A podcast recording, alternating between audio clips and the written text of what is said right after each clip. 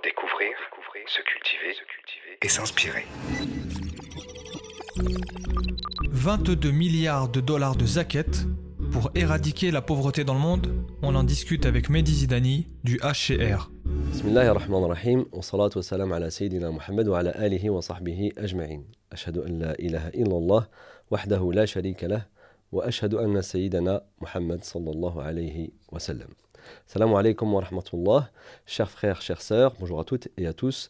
On a le plaisir aujourd'hui de poursuivre sur le sujet de la zakat. Il y a quelques semaines, on a eu le plaisir de recevoir le professeur Mustafa Kastit qui nous a parlé lors de la sortie de son livre La zakat aux éditions Le Renouveau de ce pilier de la religion musulmane. Il a fait un travail de recherche extrêmement intéressant dans lequel il nous permet de d'en savoir beaucoup plus, notamment sur les avis, les opinions juridiques sur ce sujet de la zakat qui est relativement technique.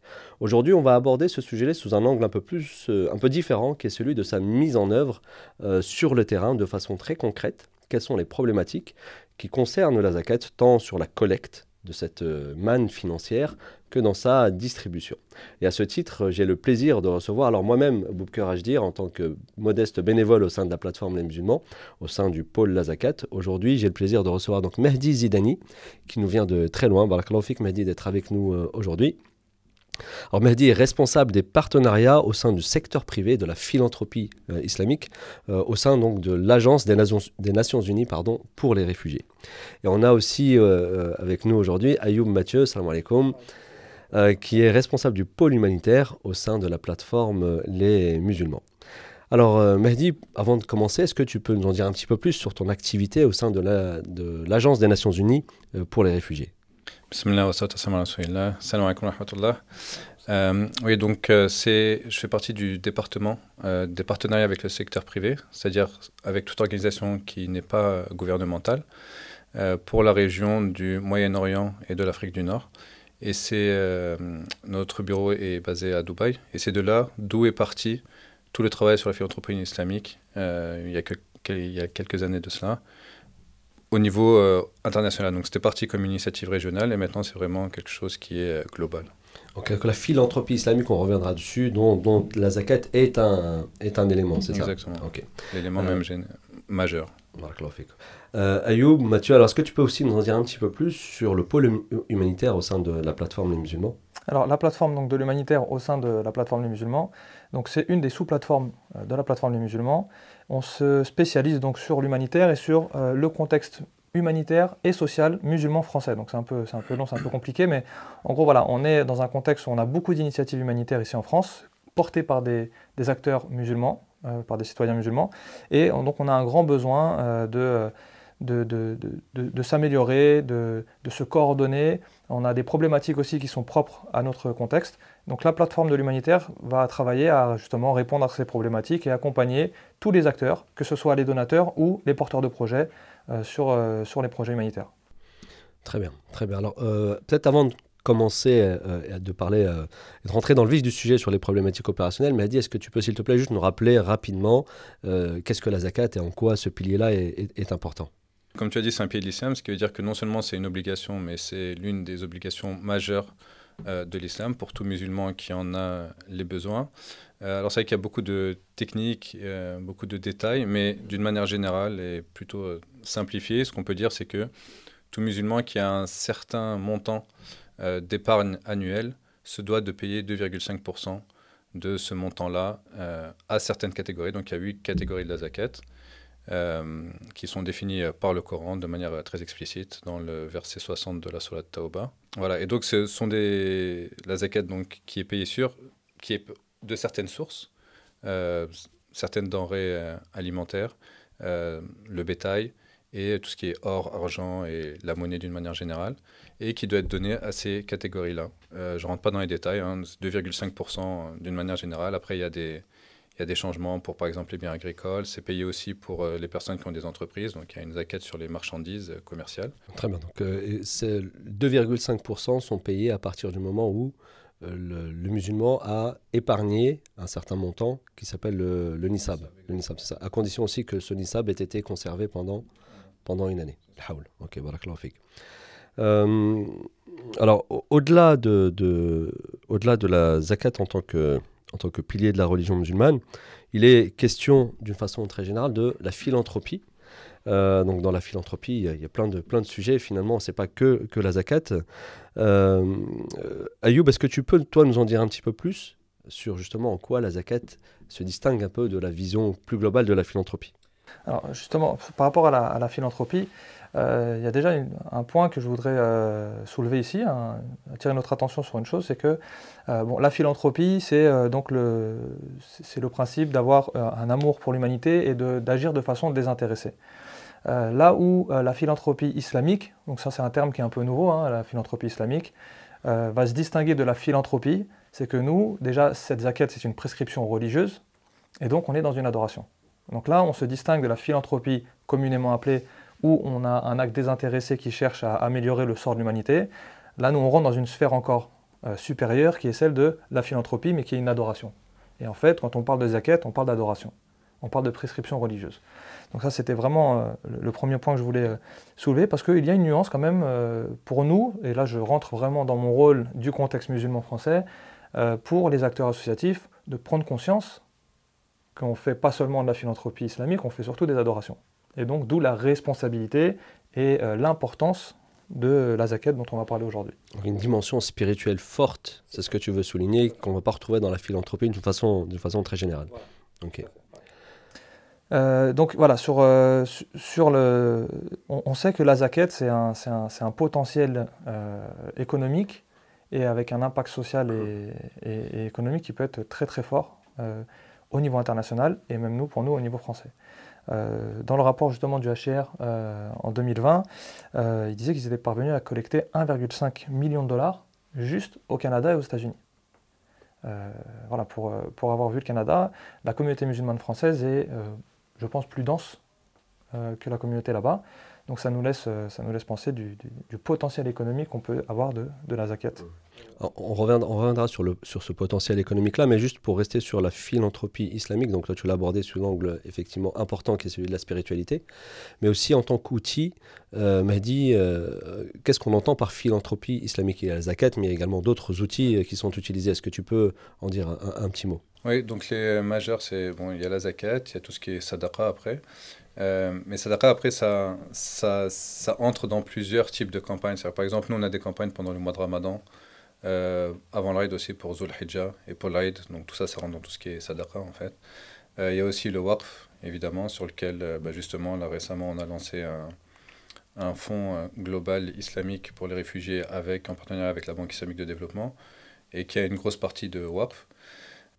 Alors Waqf, c'est juste pour permettre à nos auditeurs de, de comprendre ce quoi ce terme un peu technique. Donc un Waqf, en fait, c'est un système où vous prenez un bien ou même du cash que vous mettez à un endroit, en fait, et vous, n'avez plus accès à ce cash-là, et les profits qui sont générés par cet investissement-là sont utilisés pour une cause spécifique. Donc nous, concrètement, c'est-à-dire quoi? C'est-à-dire qu'il y a un fonds, on met de l'argent dedans pendant 10 ans, et pendant 10 ans, tous les profits qui sont collectés vont euh, pour financer des projets euh, humanitaires, sachant qu'on n'a pas accès à ces fonds-là pendant 10 ans. Ok, donc c'est une forme d'immobilisation en fait d'un investissement et le gain généré par cet investissement reste dans le dans le, chez les bénéficiaires auxquels il a été destiné. C'est ça. En termes d'outils aussi, nous, on a euh, ce qu'on appelle les fonds de purification, donc les banques islamiques ou les fonds d'investissement islamiques. Quand ils font des choses qui ne sont pas islamiques, ils sont censés euh, donner euh, cet argent-là à des organisations caritatives. Donc c'est quelque chose aussi qu'on que inclut. après, il y a du point de vue, il y a les soukouks aussi. Alors juste pour que ce soit clair vis-à-vis de nos auditeurs, parce que quand euh, tu dis, euh, toi, en tant que spécialiste, quand tu parles de la purification, et quand tu dis que les, banques islamiques font des choses qui ne sont pas islamiques, il faut juste, pour, pour, pas, pour perdre nos auditeurs, juste préciser en fait qu'il s'agit là, effectivement, de temps en temps, euh, il y a un certain nombre d'investissements qui sont réalisés, et le contexte des marchés financiers, le contexte global fait que malheureusement, tout ne peut pas être 100% islamique. Et donc parfois, quand les investissements sont entre guillemets entachés d'impureté, euh, parce qu'on a, on a fait des placements qui ont généré du riba ou des choses comme ça, les ulama disent qu'il faut se débarrasser de, cette, euh, de ce gain considéré comme impur. Et donc c'est ce qu'on appelle euh, le, le, mécanisme de, de, purification. Non, non, c'est bien, bien, que tu précises. Il y a aussi tout ce qui est, par exemple, quand une personne est en retard sur ses paiements, les frais qui sont prélevés.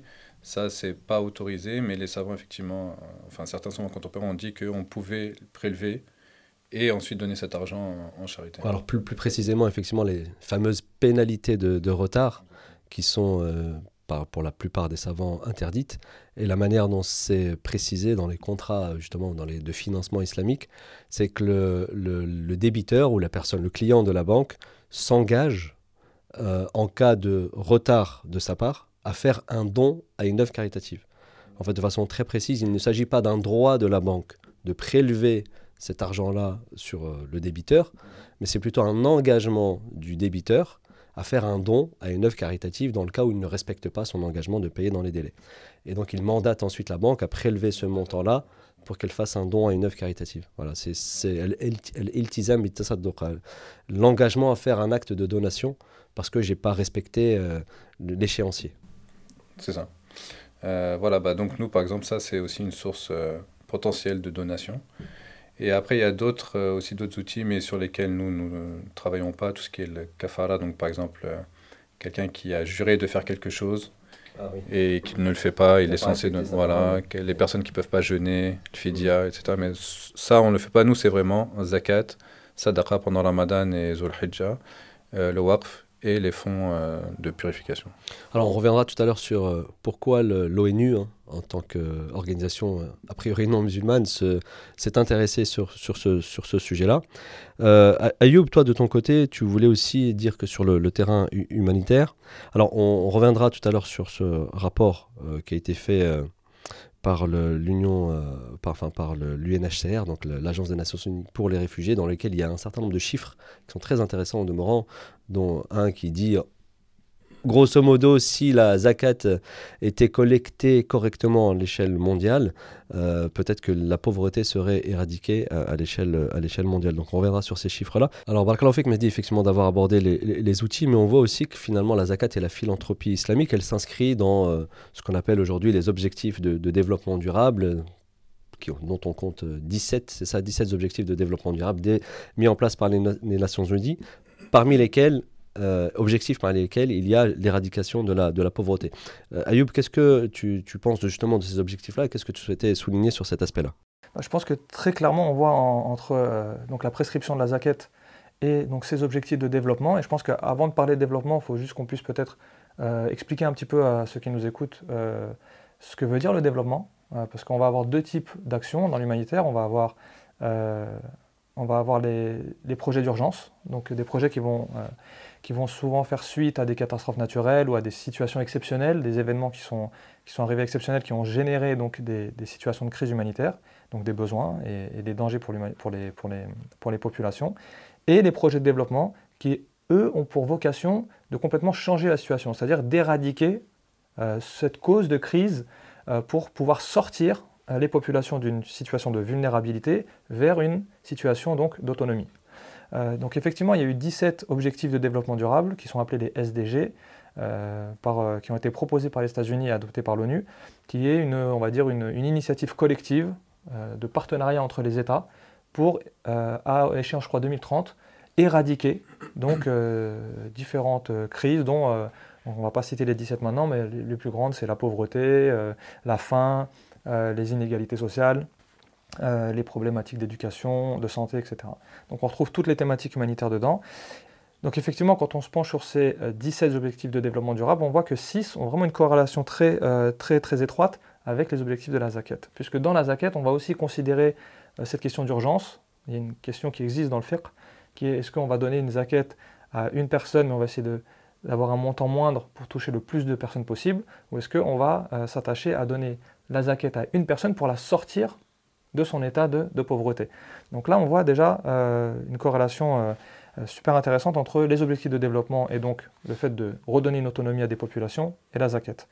ces six points donc, de développement durable qui ont été identifiés avec une, appétence proche de, la zaquette, c'est donc l'éradication de la pauvreté, l'éradication de la faim, la bonne santé et le bien-être, l'éducation de qualité pour les populations, l'eau propre et l'assainissement, euh, ça qui est un grand chantier, vraiment. Euh, et donc les inégalités réduites entre les populations, donc les classes sociales, etc.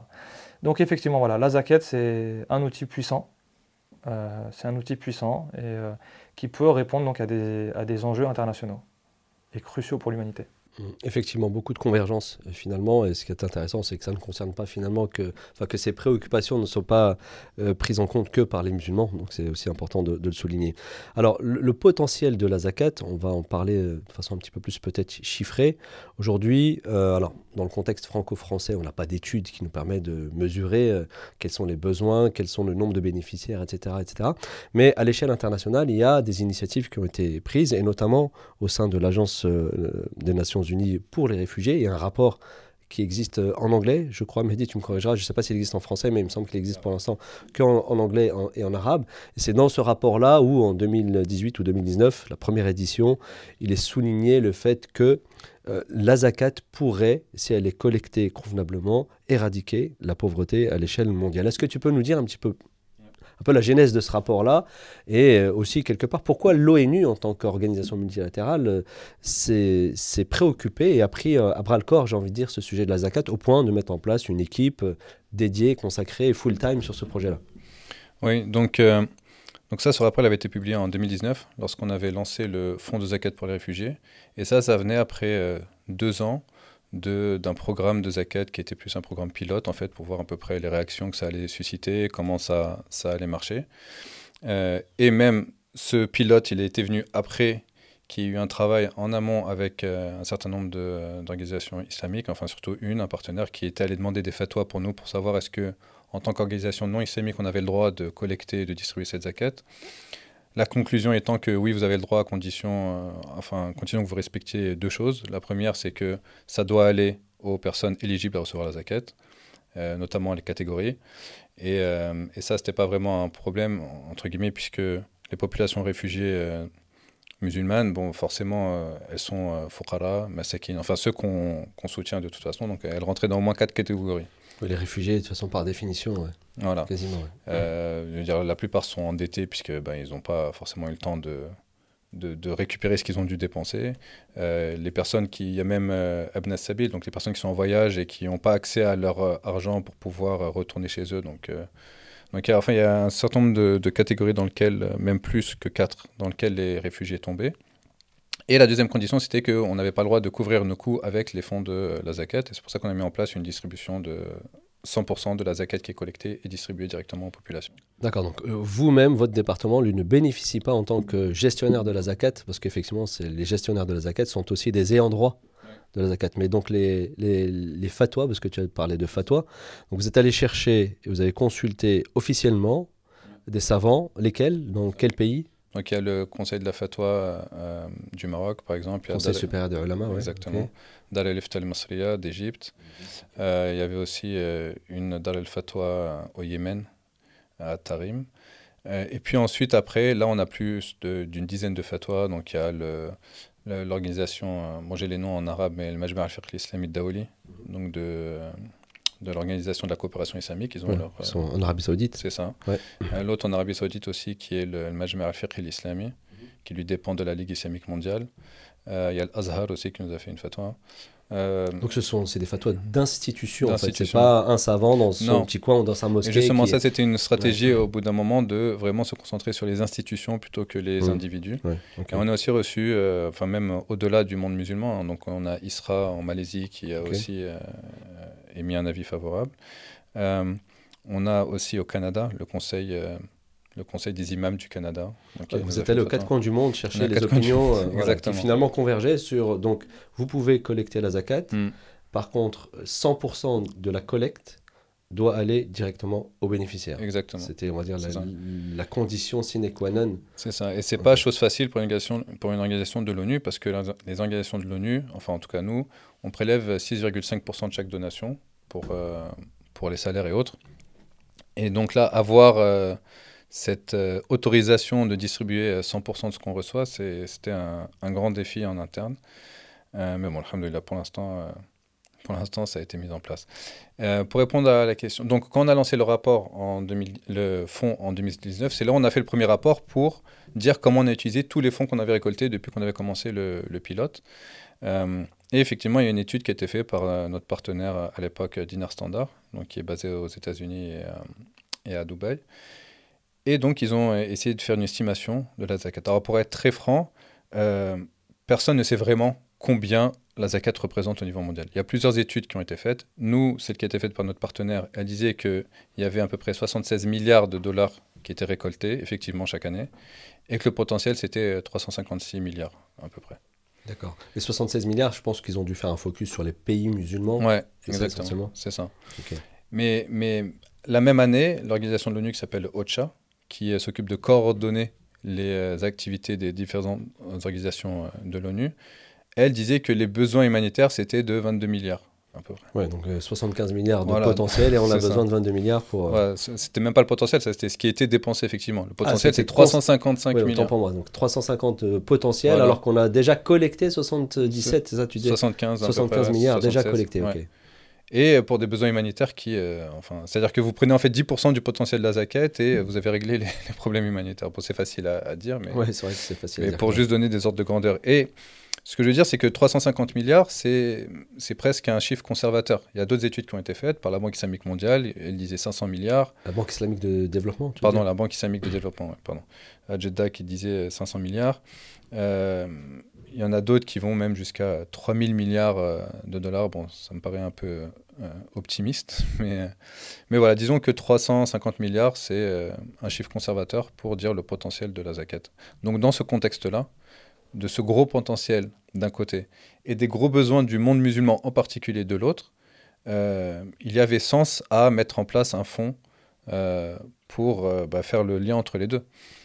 Parce que quand on s'intéresse à beaucoup de crises humanitaires, malheureusement, on voit que la majorité des personnes ou des pays concernés sont des pays musulmans. Nous, en ce qui concerne la crise de déplacement ou de réfugiés mondiale, euh, près de 60% des personnes déplacées, qui ont été forcées de se déplacer, donc réfugiés ou déplacés internes, sont des gens qui viennent de pays qui sont membres de l'Organisation de la coopération islamique. OCI, ok.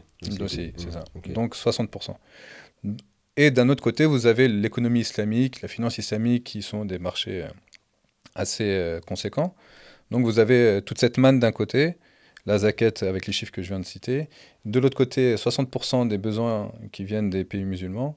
Donc il fallait faire euh, ce, lien-là. C'est de là d'où est venue euh, cette idée de commencer vraiment ce fonds. En plus du fait qu'il y avait des donateurs qui venaient nous voir et qui nous disaient est-ce qu'on peut vous donner les zaquettes mmh, Donc c'est mmh. aussi venu des donateurs eux-mêmes. Donc ça c'est pour nous, pour l'Agence des Nations Unies pour les réfugiés. Et après, il y a, c'est devenu un peu un buzz en fait. C'est-à-dire que... Alors, juste avant que tu développes là, combien aujourd'hui le fonds du, Combien il pèse? En collecte Alors l'année dernière, là, 2021, on a collecté 35 millions de dollars. 35 millions de dollars, 35 millions, dont euh, on va dire à peu près 80% de zakat. Ah, donc 35 millions, c'est la collecte de la philanthropie islamique. C'est ça, exactement, exactement. Avec, euh, voilà, avec la zakat. L'année dernière, euh, c'était 61 millions de dollars en tout. Ok. Et voilà, mais bon, en fait, depuis qu'on a commencé, euh, on va dire depuis 2017 jusqu'à aujourd'hui, en termes de zakat, euh, on parle de plus de 100 millions de dollars de zakat. De collecter Ouais, de collecter euh, dans 14 pays.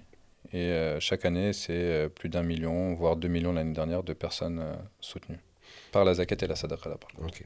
Marc fait pour ces, ces, quelques chiffres. Alors, alors Ayoub, tous ces chiffres-là, tous ces gros chiffres-là sont, sont, intéressants. Et toi qui es, qui es sur le terrain, alors pas pour l'instant, on ne va pas parler du contexte franco-français, encore une fois, où c'est très difficile de, mesurer ces chiffres-là, mais euh, tu es sur le terrain, tu reviens tout, récemment d'un voyage au, Bangladesh, dans, le cadre d'une mission justement sur l'humanitaire. Qu'est-ce que tous ces chiffres-là, ils t'inspirent? Est-ce que effectivement tu, tu peux, je ne vais pas dire confirmer, mais qu'est-ce qui t'inspire en fait tous ces chiffres-là, et surtout ce potentiel-là, qu'est-ce qu'on pourrait réellement en faire sur le terrain?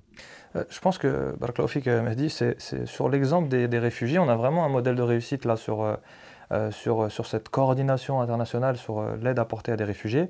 On rappelle que les réfugiés sont une des catégories éligibles à la zakat et ils sont même une, des catégories, une sous-catégorie d'une des catégories. C'est le masakin ou le fukara, et ils rentrent dedans. Ils sont aussi une sous-catégorie des voyageurs. Euh, donc voilà, on a sur, sur une partie des bénéficiaires un modèle qui fonctionne ou avec une ampleur internationale. Donc ça, c'est quand même, ça mérite d'être souligné.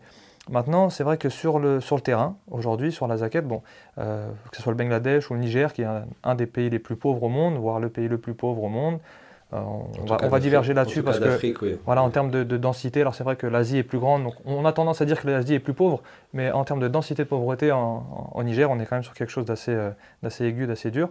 Le, potentiel de la zaquette, c'est énorme. Je veux dire, on, a des populations qui n'ont rien, qui ont à peine de quoi se nourrir de façon journalière. Euh, voilà, si, en entendant ces chiffres-là, j'avais lu aussi, je crois, dans le rapport, euh, une projection à, 300, 300, milliards euh, possibles en collectant la zaquette au niveau international. Enfin, ça, laisse, ça, laisse vraiment optimiste sur les capacités qu'a la communauté musulmane à répondre déjà à sa prescription religieuse et en plus de ça à aller soulager véritablement des populations qui vivent dans des conditions extrêmement, extrêmement difficiles. On voit au Niger euh, le simple fait de pouvoir euh, assister une personne dans un, commerce, l'aider à lancer une petite activité. Et quand on parle de commerce, on doit sortir des, paradigmes qu'on a nous ici euh, mm. en Europe hein, et, dans les pays développés. On va parler de quelqu'un qui va vendre quelques, quelques produits au bord de la route et qui va permettre de nourrir sa famille. On ne parle pas de boutique, on ne parle pas d'import-export, on va parler vraiment d'activités artisanales qui, nous, nous demandent pas grand-chose et qui, pour eux, peuvent changer leur vie, littéralement. Donc oui, sur le terrain, on, sent vraiment cette nécessité de la zaquette. Hum. Alors, ce que j'entends en fait là, surtout dans ces chiffres-là, et donc on a deux choses. On a les chiffres, le potentiel, le réalisé, les besoins qui sont effectivement énormes. Et la principale problématique dans tout ça, c'est comment institutionnaliser la zakat. Alors, est-ce qu'elle peut être institutionnalisée à l'échelle mondiale? Peut-être pas, mais au moins à l'échelle de chaque État, euh, théoriquement, chaque État dit musulman doit prendre ses responsabilités euh, sur la collecte et la distribution de la zakat. Malheureusement, sur le, dans les faits, on fait plutôt euh, pour n'ont pas pris à bras le corps ce sujet-là. Oui, alors effectivement, il y a plusieurs pays musulmans qui, qui ont pris l'initiative d'institutionnaliser effectivement la zakat. L'exemple de l'Arabie saoudite est le plus, le plus clair, c'est-à-dire que eux, c'est une taxe comme toute autre taxe pour euh, les entreprises. Donc, euh, vous donnez votre zakat euh, au gouvernement.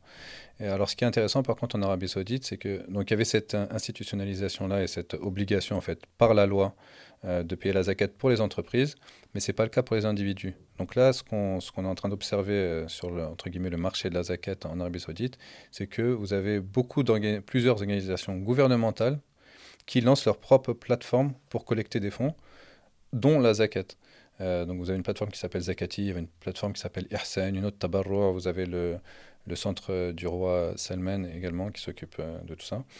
Et donc là, il y a, une, volonté en fait d'utiliser tout ce qui est technologie et digitalisation pour aussi récolter les fonds des individus, même si ce n'est pas obligatoire du point de vue de la, réglementation.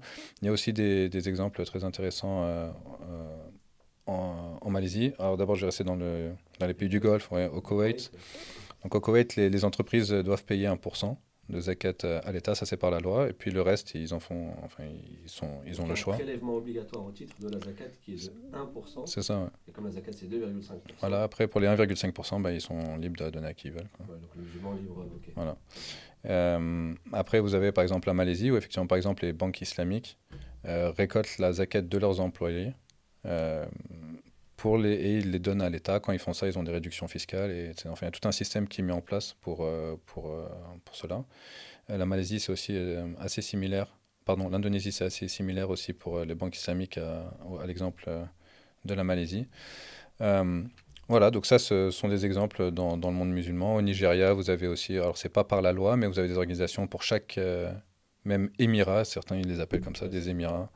Euh, vous avez une organisation de la zakat qui, euh, qui s'occupe de ça. Euh, voilà, donc il y a ces efforts-là. Bon, après, il y a pas mal de, défis aussi à relever. Le fait que les gens fassent confiance, le fait de mettre en place un système qui soit transparent.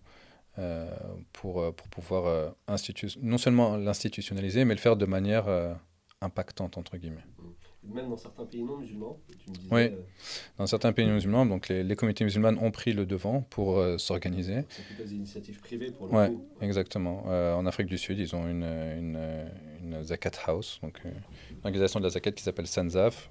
L'année dernière, ils ont distribué à peu près 8 millions de dollars, je crois, juste de Zakat, qui, qui, est quand même très bien organisé principalement distribué localement. Et fait, les besoins de toute façon sont assez élevés là-bas.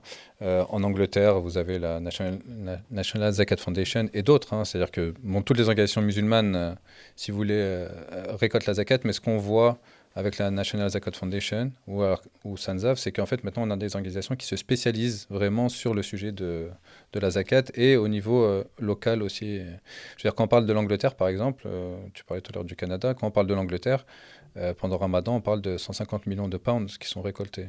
Pas que de la zakat, mais des musulmans en fait. Ouais. ouais. Effectivement, ce qu'on observe aussi, ce qui est intéressant, c'est que ça commence local et puis après, progressivement, eux-mêmes s'internationalisent. Exactement. ouais, la National Zakat Foundation, exactement. Aujourd'hui, ils sont en Suisse. Ouais, au Canada, en Nouvelle-Zélande également. Voilà. Et puis en plus, et on observe aussi qu'ils développent d'autres services autour de la Zakat, euh, notamment du, du conseil, etc. C'est intéressant aussi de voir ça. Ouais, et ils travaillent notamment avec des organisations de l'ONU aussi, par exemple euh, NZF, donc la National Zakat Foundation. C'est qui... leur, leur, activité conseil, justement. Ouais, exactement. Ouais. Qu'est-ce qu'ils ont fait pour le... Euh, avec euh, l'UNRWA. Donc l'UNRWA, c'est l'organisation de l'ONU qui s'occupe des réfugiés palestiniens. Donc nous, on s'occupe des réfugiés, tous les réfugiés, mais les Palestiniens ont leur propre organisation de l'ONU, en fait, qui s'occupe d'eux. Et aussi, ils ont lancé un, enfin, une campagne pour récolter les fonds de la zakat, euh, avec des fatwas également qu'ils ont obtenus, et notamment aussi avec la National Zakat Foundation, donc qui vient pour vérifier un peu ce qu'ils font et dire si c'est si ça respecte les, les règles de, de, la zakat. Euh, et maintenant, il faut savoir qu'effectivement, il y a chaque organisation de l'ONU qui ont ses propres initiatives pour récolter des fonds pendant la Ramadan, pour récolter la zakat. L'UNICEF qui vient également euh, récemment de lancer un fonds de zakat, donc euh, l'UNICEF Zakat Fund. également, donc c'est comme j'ai dit, c'est que le entre guillemets le succès que nous on a eu, on a montré qu'en fait c'était effectivement qu'il y avait un succès, donc il y avait un potentiel, et donc bah, pas mal d'organisations de l'ONU, toutes en fait sont en train de regarder dans le domaine de la zakat ou de la philanthropie islamique d'une manière générale. Et même au niveau de l'ONU, en tant qu'organisation, il y a des discussions sur le fait de lancer un fonds de zakat mondial et, euh, ce genre de choses. Du coup, euh, vous essayez aujourd'hui même de vous adresser directement aux, particuliers en tant qu'agence aujourd'hui Vous restez euh, uniquement dans une optique entre institutions Alors non, c'est vrai que dans, la région, dans la région du Moyen-Orient, on récolte aussi les fonds euh, chez les individus. Donc on a, on a un peu les deux volets. Le volet institutionnel, on a des partenaires. On leur dit, bah, écoutez, on va distribuer votre zakat, vous allez rien payer. Euh, c'est 100% qui va, qui va chez les bénéficiaires. Et euh, donc, on a pas mal de partenariats. On fait des campagnes, des campagnes en partenariat avec ces, avec ces organisations-là, au Koweït par exemple, ou autres. Et il y a aussi le volet effectivement individu, où là, bah, c'est les gens qui vont sur Internet donner. Et on a aussi lancé une application l'année dernière pour donner la zakat directement à partir de son portable. D'accord, c'est juste pour la partie donation, est-ce qu'on peut aussi suivre euh, Il y a eu aussi ce défi-là ce défi -là de la confiance et de la traçabilité. Est-ce qu'il y a aussi des outils qui ont été développés euh, dans ce sens-là? Oui, alors on a, on a donc les rapports qu'on publie nous euh, chaque année, deux rapports annuels et mi-annuels. On a également une, un partenaire qui chaque année revoit ce que nous avons fait, voit comment ça se passe et il publie un rapport. On a. Voilà, une, enfin, audit, c'est un grand mot. Parce que bon, il y, a un point légal ici qui est que les organisations de l'ONU ne se font pas auditer par des audits extérieurs. Euh, on a notre propre organisation de l'ONU qui audite, en fait. Euh, voilà, donc euh, il y a ça au niveau de la transparence. on fait des rapports aux gros donateurs, même, même les autres. C'est-à-dire qu'on dit que voilà, votre argent est allé là. Et il y a tout, en fait, il y a tout aussi un, un, système qui est mis en place que les gens ne voient pas pour euh, s'assurer que effectivement les fonds qui sont récoltés à la zakat sont euh, dédiés à tel pays pour telle activité euh, qui respecte les conditions de, de, la zakat. Donc tout ça, c'est un gros travail à faire en interne également.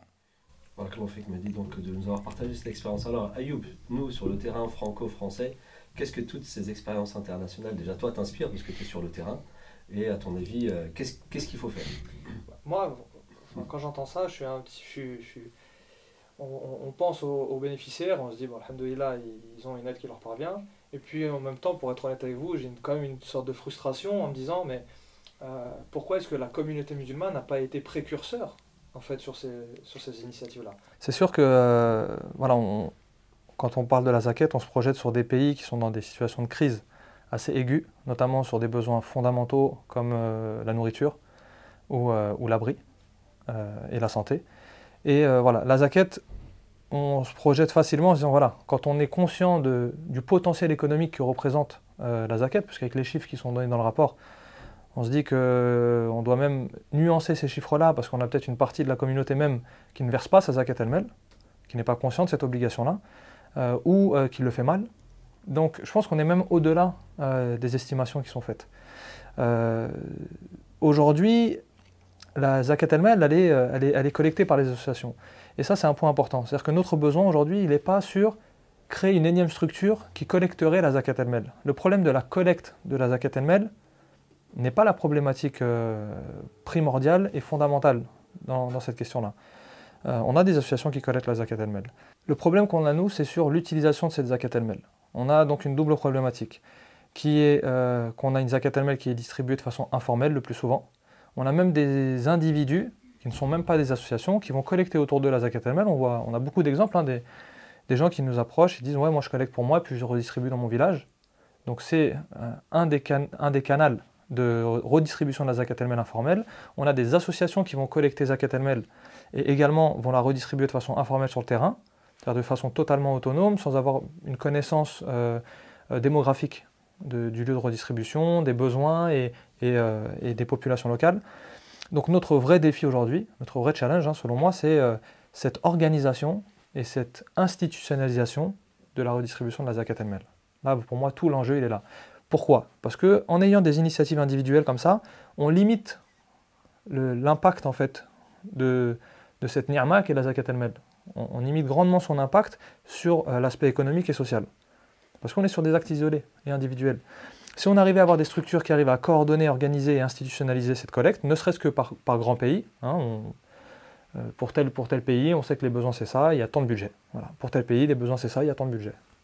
Eh bien, on pourrait avoir un impact qui est bien au-delà de ce qu'on a aujourd'hui. Donc pour moi, voilà, la vraie priorité, c'est euh, euh, l'institutionnalisation de cette collecte de Zakat pour qu'on ait des acteurs, et notamment des associations, qui puissent avoir des projets qui sont plus impactants. Puis aussi un, sujet de pédagogie, on en parlait lorsqu'on préparait cette vidéo, la, le manque de connaissances, tant du côté des, des, administrateurs ou des associations qui euh, se lancent dans des initiatives de collecte et de distribution de la zakat, mais également du côté des, bah, du musulman lui-même. Moi-même qui donne des cours de temps en temps sur la finance islamique, je suis surpris que des gens ne savent même pas faire la différence entre zakat al-mel ou zakat al-fitr, que ce soit d'ailleurs en France ou même dans certains pays musulmans. Euh, quelles sont les initiatives au sein de euh, la plateforme de l'humanitaire pour justement accompagner les organisations en matière de compréhension et de pédagogie sur le sujet? Alors ça, c'est vrai que c'est une vraie question. Euh, on a une double problématique en fait. On a la problématique du contribuable. Est-ce qu'il est en capacité de calculer correctement ses zakat Est-ce que même il est conscient qu'il doit verser ses zakat comme on disait? Quand il est conscient, est-ce qu'il le fait bien?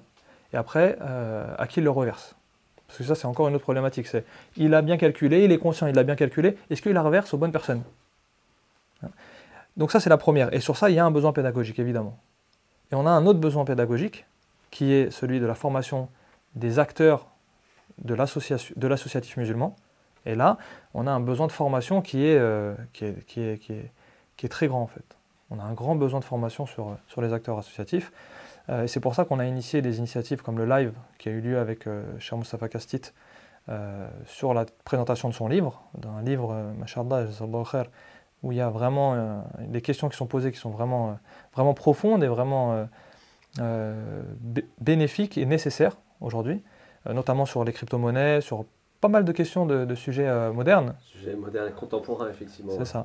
Comment calculer la zakat sur ce genre d'actifs, etc. Ouais. Et, euh, et, donc, on a initié ce premier live. Alhamdoulilah, ça a été très bénéfique sur des notions générales de la zakat et présentation du livre, qui est un support de formation. Et justement, en parlant de support de formation, on va organiser, Inch'Allah, le 21 mai, un séminaire de formation, une masterclass sur la zakat ML à destination spécifique des associations.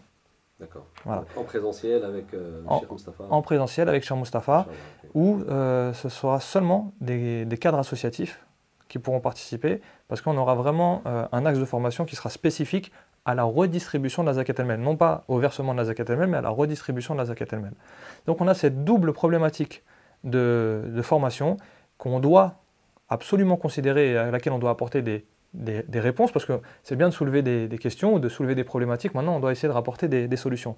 Parmi ces solutions-là, on a déjà ces volets de formation de la Zakat el On a en parallèle un cursus euh, plus large de formation aussi que la plateforme humanitaire est en train de, produire, qui va, on espère, pour 2023 être à disposition des, acteurs associatifs, Inch'Allah, un, un, cursus de formation sur les, sur les fondamentaux de l'humanitaire musulman. Et là, on va s'adresser et aux associations, et aux particuliers, aux sympathisants du monde musulman, qui ont des envies de, de se lancer dans ce domaine-là. Parce qu'on voit que depuis quelques années, hein, depuis 2010, euh, on a un grand nombre d'associations musulmanes, je, reviens dans notre contexte, musulmans français, qui portent des initiatives humanitaires et sociales.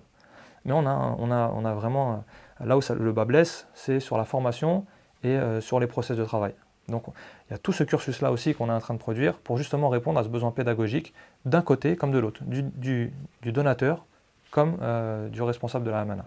Donc en parallèle de tout cet effort de pédagogie que vous allez faire, Inch'Allah, auprès des, du tissu associatif euh, de, la communauté musulmane de France pour euh, leur permettre de mieux comprendre justement la, les mécaniques et les outils euh, euh, pour une meilleure gestion de la zakat. On va également poursuivre euh, d'une façon un petit peu plus large une réflexion sur comment on pourrait justement institutionnaliser la zakat à l'échelle de l'Hexagone. Alors il y a des initiatives qui existent dans le sud de la France, mais qui restent a priori pour l'instant très localisées. Il y a des initiatives pas très loin de nous, en Suisse, au Royaume-Uni, qui sont beaucoup plus structurées, qui ont une dimension un peu plus entre guillemets musclée de la manière de gérer la zakat.